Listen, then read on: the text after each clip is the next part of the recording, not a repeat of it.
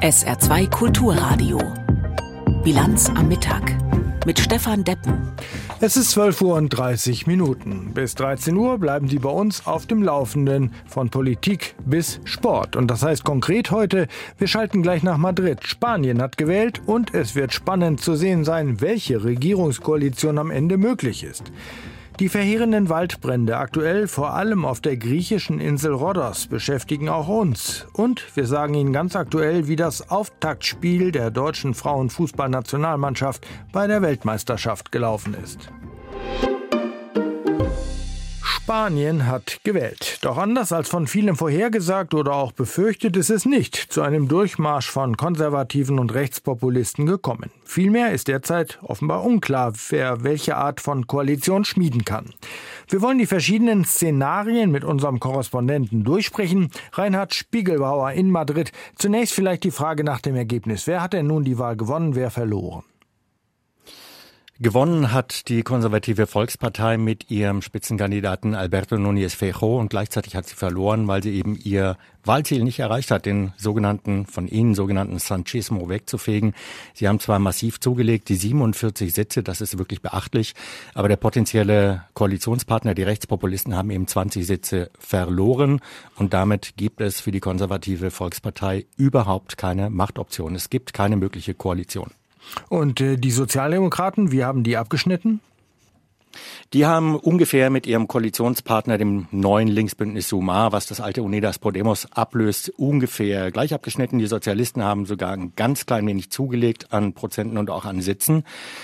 Der große Erfolg der Volkspartei macht es natürlich nicht leichter, aber mit viel Puzzlei könnte Ministerpräsident Sanchez versuchen, eine neue Minderheitsregierung auf die Beine zu stellen, wird aber sehr, sehr schwer, weil man von katalanischen Separatisten noch stärker abhängig ist als bisher schon. Ja, Sie haben die Puzzlei gerade äh, angesprochen und das so benannt. Äh, die äh, Separatisten haben Sie auch schon genannt. Was steht denn einer solchen äh, vielfältigen Koalition im Wege? Also es gibt ja so eine Koalition aktuell schon, nur jetzt wird Junts per Cut tatsächlich das Zünglein an der Waage. Das ist die Partei von Carles Puigdemont, der sich nach dieser gescheiterten Unabhängigkeitserklärung 2017 abgesetzt hat aus Spanien, jetzt in Brüssel Europaabgeordneter ist. Und die werden natürlich große Forderungen stellen, die Sanchez möglicherweise nicht erfüllen kann. Die Meinungen hier sind geteilt. Ob das klappen kann oder nicht klappen kann, welche Zugeständnisse beide Seiten machen können, das wird sehr, sehr knifflig, sehr spannend. Und es kommt noch dazu, damit es dazu überhaupt kommen kann, müsste der König erstmal Sanchez den Auftrag erteilen, eine Regierung zu bilden. Normalerweise, klassischerweise würde er das derjenigen Partei auftragen, die die meisten Stimmen bekommen hat, nämlich den Konservativen. Aber wir haben ja gesehen, die haben überhaupt keine Optionen. Keine Option außer einer großen Koalition. Warum ist die so unwahrscheinlich? Das ist in Spanien undenkbar, denn die beiden Lager, Linke und Rechte, da gehören die Konservativen in Spanien ganz selbstverständlich dazu, die stehen sich noch vom Bürgerkrieg her extrem verfeindet, kann man fast sagen, gegenüber. Inhaltlich liegen sie paradoxerweise gar nicht so weit auseinander häufig, aber eine Zusammenarbeit war in den vergangenen Jahrzehnten unmöglich und nach diesem Wahlkampf mit unglaublich vielen Pöbeleien wird das noch weniger möglich sein. Es kann also sein, dass es am Ende dann doch auf eine Neuwahl rausläuft. Äh, diese, äh, ich will jetzt mal sagen, Feindschaft zwischen den Haupt, äh, zwischen den wichtigsten, den großen Parteien, ist das auf die Partei beschränkt oder ist das auch unter dem Wahlvolk eine solche Unmöglichkeit, dass die zwei zusammengehen? Das ist tatsächlich auch in der spanischen Gesellschaft immer noch tief verankert, dass man sich Spinnefeind ist, dass äh, die einen gerne eine Aufklärung aller Gräueltaten aus dem Bürgerkrieg und aus der Diktatur haben wollen. Die anderen sagen, nee, komm, wir haben das gedeckelt. Wir haben beim Übergang in die Demokratie deswegen sogar extra ein Amnestiegesetz geschaffen, damit wir in Ruhe zusammenleben können und daran nicht rühren können. Beides natürlich Argumente, die man vorbringen kann, die aber unvereinbar sind. Und das ist in der Gesellschaft eben weiterhin so. Sie hatten es eingangs schon gesagt, dass die rechtsextreme oder äh, rechtspopulistische Vox-Partei so viel schlechter abgeschnitten hat als bei der letzten Wahl und auch als viele erwartet hatten. Ähm, woran lag das, dass sie so schlecht abgeschnitten haben? Dafür gibt es wahrscheinlich mehrere Gründe. Einer der Gründe ist der, dass die Konservativen die Strategie gefahren haben, zu sagen, wir wollen eigentlich eine eigene Mehrheit, wir wollen eine absolute Mehrheit alleine regieren und uns nicht auf Vox verlassen müssen, nicht mit Vox koalieren müssen. Das hat wahrscheinlich schon einige Stimmen, die vorher von der Volkspartei zu den Rechtspopulisten gegangen waren, wieder zurückgeholt. Äh, auf der anderen Seite haben möglicherweise schon auch einige der ehemaligen Vox-Wähler gesagt, naja, ob sie jetzt tatsächlich die Geschicke des Landes führen sollen, da bin ich mir auch nicht so sicher. Also es ist sicherlich eine Kombination von Gründen, die dazu geführt haben, dass Vox doch deutlich abgestürzt ist. Äh, wie wird es denn jetzt weitergehen? Was ist Ihre Prognose? Gibt es womöglich Neuwahlen? Ja, das ist eben genau die Frage. Äh, was macht der König? Gibt der König den Konservativen den Auftrag, weil sie die meisten Stimmen errungen haben, eine Regierungsbildung zu versuchen?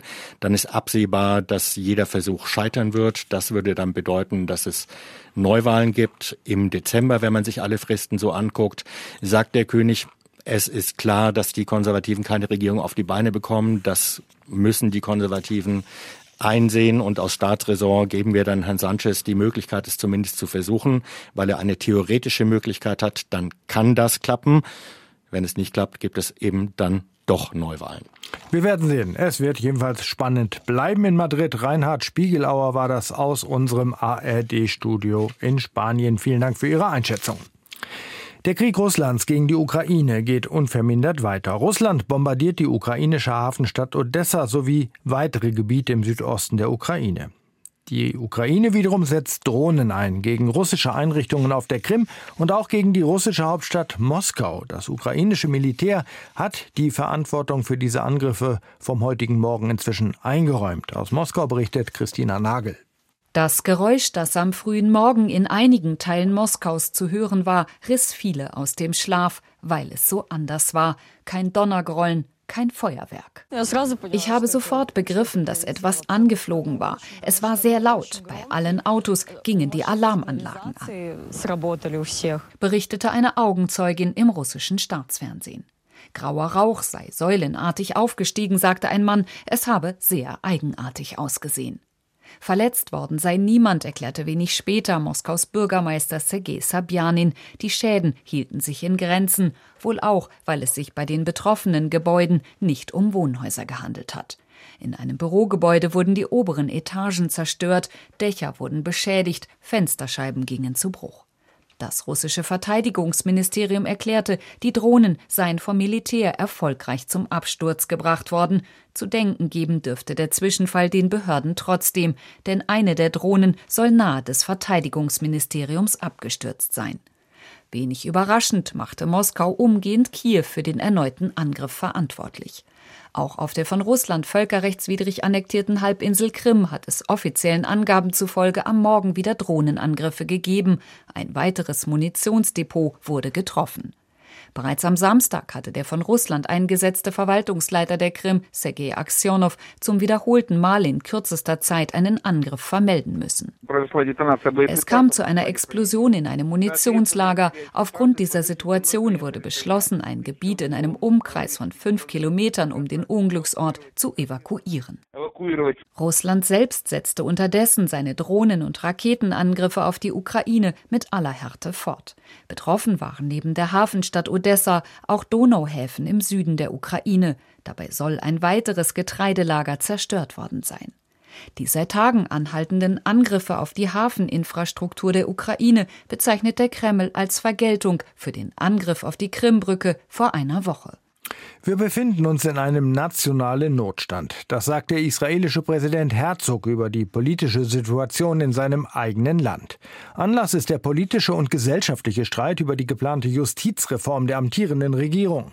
Diese Reform, so Befürchtungen von Opposition und Beobachtern, würde einem drastischen Eingriff in die Unabhängigkeit der Justiz gleichkommen. Heute soll das Parlament entscheiden. Am Vormittag gab es wieder Proteste und auch Ausschreitungen. Aus Tel Aviv berichtet Jan-Christoph Kitzler. Schon am Morgen hat es Zusammenstöße gegeben zwischen Demonstranten und der Polizei.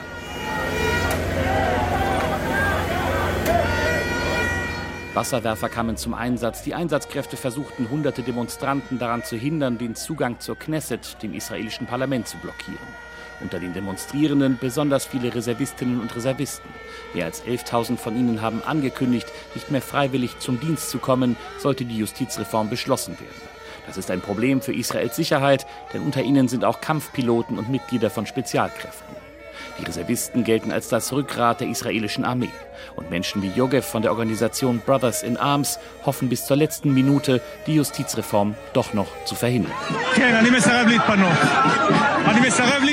Ja, ich weigere mich, von hier wegzugehen. Ich weigere mich, das Feld zu räumen. Wir haben viel in unserem Leben durchgemacht. Wir haben dem Staat gedient. Wir haben die Grenze zum Feindesland überschritten und haben unser Leben gefährdet.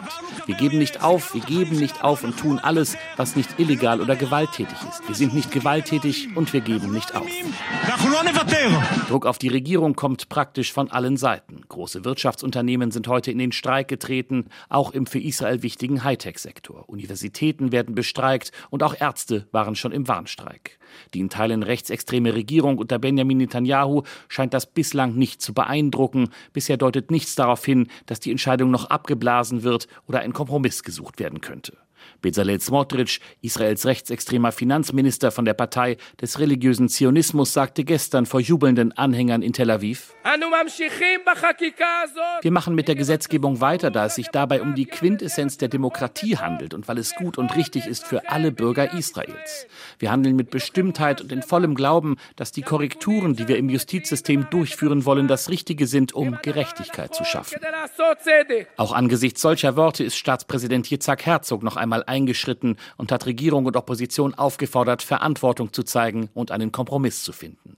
Ziel der Regierung ist es, den obersten Gerichtshof zu schwächen, dessen Einfluss auf die Politik den Politikerinnen und Politikern der Regierungsparteien als zu groß gilt.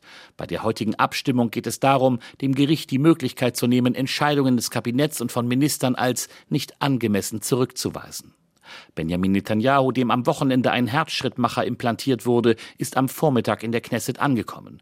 Als gutes Zeichen darf gewertet werden, dass er sich mit Benny Gantz trifft, einem der Oppositionsführer.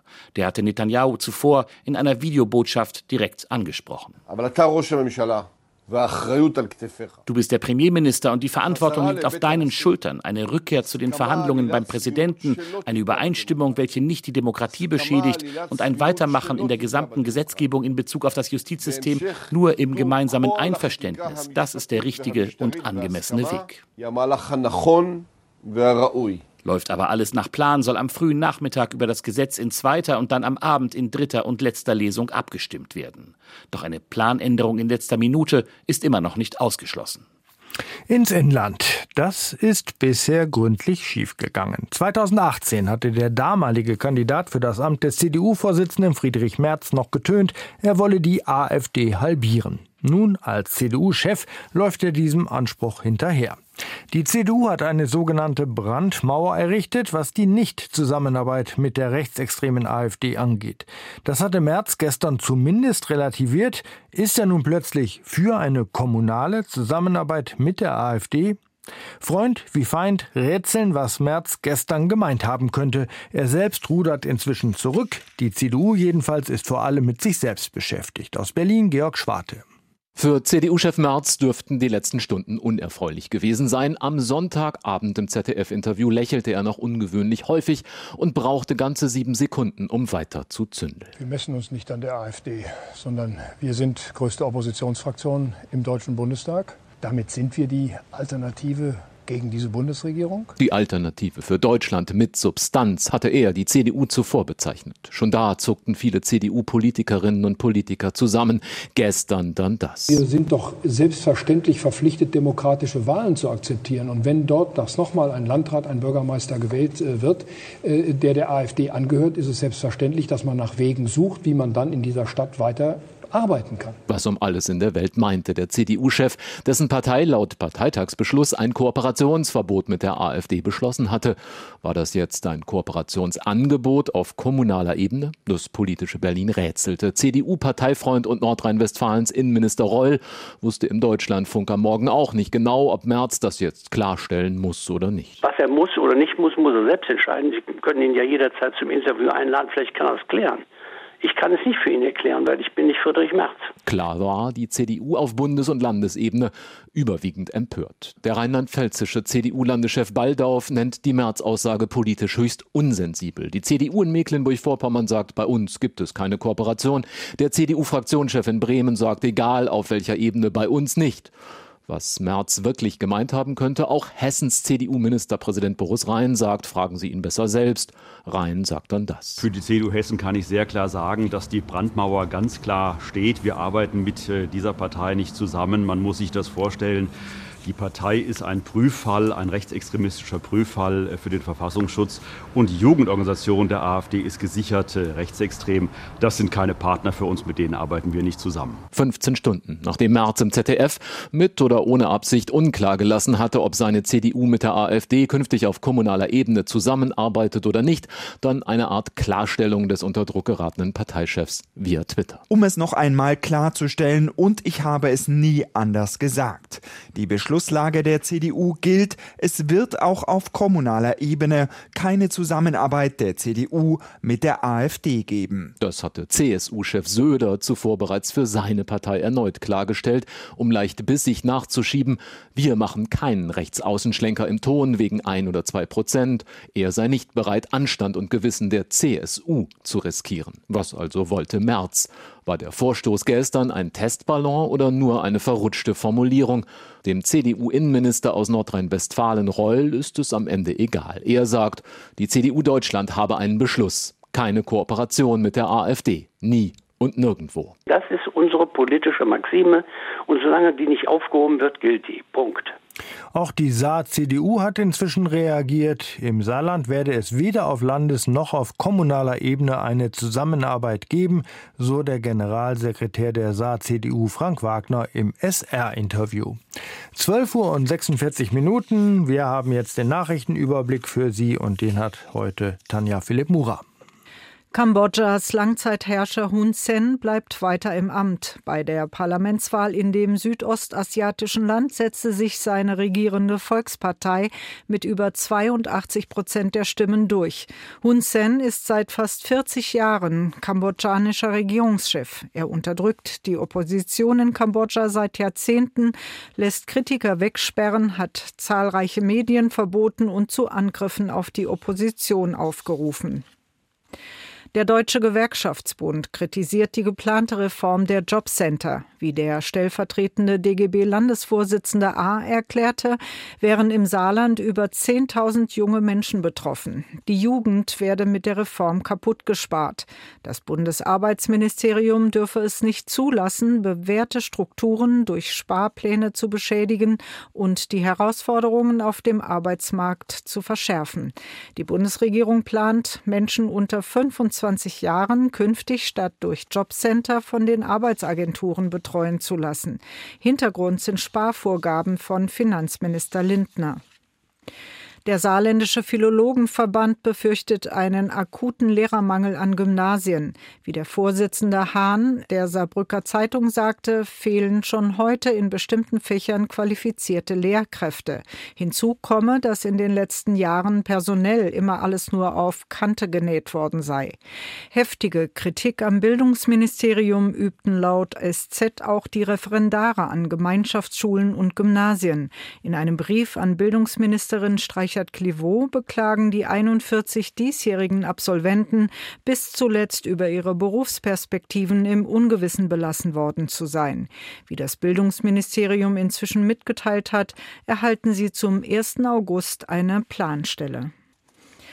Die Stadt Kaiserslautern will in ihren Freibädern einen professionellen Sicherheitsdienst einsetzen. Wie der SWR berichtet, ist dies notwendig, weil sich immer mehr Badegäste aggressiv verhalten würden. Um zu verhindern, dass ein Streit eskaliert, hätten die Bademeister teils auch schon die Polizei rufen müssen. Für das Sicherheitspersonal hat die Stadt Kaiserslautern auch schon Haushaltsmittel für das kommende Jahr beantragt. Griechenland brennt. Das klingt dramatisch, doch die Lage in weiten Teilen des Landes ist es auch. Zehntausende Menschen, Einheimische wie Touristen, sind auf der Flucht vor Waldbränden. Besonders ein Teil der Insel Rhodos ist betroffen. Seit dem Morgen werden Touristen ausgeflogen. Reiseveranstalter fliegen vorerst keine weiteren Touristen in die Region. Ein Überblick von Jörg Seiselberg.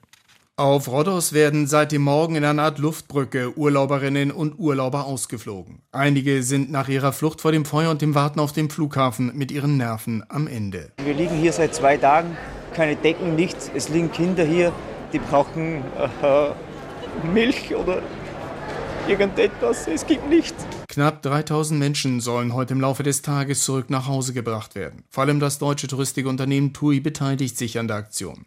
Auch einheimische Touristenhelfer flüchten derzeit von der Insel. Elias, der auf Rhodos bei einem Bootsverleiher beschäftigt war, hat seine Sachen gepackt und ist heute mit der Fähre in Athen angekommen. Wir haben die Insel verlassen, weil es zu viele Feuer dort gibt. Es ist sehr gefährlich, einige haben alles zurücklassen müssen. Ich habe Angst gehabt. Immer noch sind die Brände auf Rhodos nicht unter Kontrolle. Die Einsätze seit heute Morgen konzentrieren sich auf Gebiete im Zentrum der Insel, wo Feuer neu aufgeflammt sind. Zurückgedrängt werden konnten dagegen Brände im Südosten der Insel, dort wo am Wochenende auch zahlreiche Hotels evakuiert werden mussten. Einige Touristen haben auf der Flucht vor dem Feuer auch persönliche Sachen zurücklassen müssen, teilweise auch ihre Papiere. Am Flughafen von Rhodos werden sie jetzt für ihre Rückreise von den griechischen Behörden und der deutschen Botschaft unbürokratisch mit neuen Dokumenten ausgestattet. Allerdings bereitet aktuell nicht nur die Situation auf Rhodos Sorgen. Allein gestern wurden in ganz Griechenland über 60 neue Brände gemeldet. Besonders heftig lodern die Flammen auch auf der Urlaubsinsel Korfu. In Korfu ist das Feuer gestern Nachmittag ausgebrochen, in einer Waldgegend im Nordosten der Insel. Es hat sich stark ausgebreitet und bedroht dort im Nordosten auch bewohnte Ortschaften, sagt der Sprecher des Nationalen Brandschutzes Vatroko Giannis. Insgesamt 17 Orte auf Korfu sind seit gestern Abend evakuiert worden. Fast 2500 Menschen mussten ihre Unterkünfte verlassen, darunter rund 1000 Urlauber. Außerdem bereitet die Situation auf Euböa Sorgen. Auf der zweitgrößten griechischen Insel mussten bislang fünf Ortschaften geräumt werden. Die Wetterlage in Griechenland verheißt keine Entspannung für die nächsten Tage. Es sind nach wie vor extrem heiße Temperaturen von über 40 Grad, eine geringe Luftfeuchtigkeit und Winde vorhergesagt. Bedingungen, die Brände anheizen. Der Sprecher des Nationalen Brandschutzes betont, die Bedingungen bleiben schwierig. Wir sind auf die Aufmerksamkeit von allen angewiesen. Gestern ist ein Mann festgenommen worden, der Megalopoli auf dem Peloponnes ein Stoppelfeld angezündet hat. Offensichtlich wollte der Mann mit dem Feuer sein Feld düngen und hoffte, die Flammen begrenzen zu können. Über die Ursachen der Großbrände auf Rhodos und jetzt auch auf Korfu gibt es noch keine genauen Erkenntnisse. Immer wieder aber werden, wie in diesem Fall auf dem Peloponnes, Brände in Griechenland durch menschliche Unachtsamkeit oder Leichtsinn ausgelöst. Die ausgetrocknete Vegetation liefert den Flammen derzeit dann schnell Futter, sodass auch kleine Feuer schnell zu Großbränden werden können. Zum Sport in der Bilanz am Mittag. Die 110. Ausgabe der Tour de France für Radprofis ist gestern zu Ende gegangen. Auch deutsche Fahrer waren am Start, standen diesmal aber eher nicht so im Rampenlicht. Die Tour fasziniert aber wie kein anderes Radsportereignis. Ob sich das ändert? Holger Gerska aus der ARD Sportredaktion kommentiert. 110 Mal Tour de France. Jedes Mal 100 Stunden Radsport, fünf bis sechs am Tag. Dramatische Momente inklusive, aber nicht permanent. Oft genug passiert stundenlang nichts. Und dennoch, das Ereignis funktioniert. An der Strecke hier in Frankreich manchmal viel zu gut. Die Menschenmassen sind immer schwerer zu bändigen. Aber die größte mobile Sportveranstaltung der Welt ist auch ein Medienereignis, selbst im skeptischen Deutschland. Das steigende Interesse an der Tour de France Berichterstattung der ARD auf allen Ausspielwegen ist ein guter Beleg und ein erstaunlicher, denn die deutsche Karte stach bei der diesjährigen Auflage eher selten. Egal. Die wochenlange sportliche Dramatik des Kampfes ums gelbe Trikot hat das mehr als egalisiert. Die Tour bezieht als eines der wenigen Sportereignisse ihre Faszination nicht aus dem Patriotismus, einer 1 zu 0 für Deutschland Stimmung, sondern aus der speziellen Mischung aus Kultur und Landschaft, aus Heldengeschichten und der Spannung in den Etappenfinals, aus Stürzen und Dramen. Und auch aus der durch die Dopinggeschichte dieses Sports gelernten Skepsis und Distanz. Dass eine Leistung wie das Zeitfahren des den Wingegor erstmal kritisch hinterfragt und nicht vorurteilsfrei bejubelt wird, findet offenbar Anklang beim Publikum und könnte Vorbild sein für andere Sportarten. Der Radsport steht weiter unter Beobachtung. Ein großer Dopingskandal und die Lage ändert sich in Deutschland wieder. Ohnehin ist es eher eine Tour als eine Radsportbegeisterung. Das wird sich daheim wohl schon in zwei Wochen zeigen, wenn in Glasgow das größte Radsportereignis aller Zeiten steigt, eine Weltmeisterschaft aller Raddisziplinen. Aber es kommt ja auch noch die Tour 2024 mit dem Start in Florenz, mit der Neuauflage des Duells Wingegor gegen Pogacar und dem möglichen Debüt des belgischen Weltmeisters Remco Evenepoel als größtem Talent. Hoffentlich wieder mit den deutschen Stars Lennart Kemner und Maximilian Schachmann. Und sie ist eingebettet in den Sportsommer mit dem Höhepunkt Olympia in Paris. Die 110. Tour de France hat einmal mehr gezeigt. Sport funktioniert in Deutschland auch ohne Fußbälle. Weltweit sowieso. Ein anderes sportliches Großereignis hat vergangene Woche begonnen, die Fußballweltmeisterschaft der Frauen. Die findet am anderen Ende der Welt in Australien und Neuseeland statt. Aufgrund der Zeitverschiebung morgens unserer Zeit die Spiele dann. Vor wenigen Minuten ist das Auftaktspiel der deutschen Mannschaft gegen Marokko zu Ende gegangen. Eine klare Sache, wie Christopher Klein berichtet. Es war der erhoffte perfekte Start für die deutsche Mannschaft in diese Weltmeisterschaft. Das 6 zu 0 gegen den WM-Debütanten war überzeugend und verdient. Alexandra Popp in der ersten Halbzeit mit zwei Kopfballtoren brachte als Spielführerin ihre Mannschaft auf den Weg. Kurz nach Wiederbeginn machte Clara Bühl schon alles klar, 3 zu 0. Dann zwei Eigentore Marokkos und die eingewechselte Lea Schüller in der 90. Minute mit dem 6 zu 0. Die deutsche Mannschaft hat gezeigt, dass ein großer gegen einen vermeintlich kleinen zur Stelle sein kann und zeigte sehr eindrucksvoll, wo sie möglicherweise in diesem Turnier hin möchte. Deutschland gewinnt gegen Marokko mit 6 zu 0. Martina Knief berichtete. Und wir schauen noch aufs Wetter. Wechselhaft ist es heute, dabei vergleichsweise kühl. Bis zum Nachmittag sollen die Temperaturen auf 20 bis 25 Grad steigen. Der Regen wird im Laufe der Nacht dann stärker, morgen bleibt es wechselhaft. Soweit die Bilanz am Mittag mit Stefan Deppen im Studio. Weiter geht's hier auf SR2 Kulturradio, nun mit der internationalen Presseschau. SR2 Kulturradio Auslandspresseschau. Nach der Parlamentswahl in Spanien deutet sich eine schwierige Regierungsbildung an. Weder die konservative Volkspartei noch die sozialistische Arbeiterpartei von Ministerpräsident Sanchez erreicht mit ihren möglichen Koalitionspartnern eine Mehrheit. Die spanische Zeitung El País schreibt, es hat doch keinen Tsunami von rechts gegeben. Die gute Nachricht für die Demokratie ist der starke Rückgang der extremen Rechten. Sie hat 19 Abgeordnete verloren.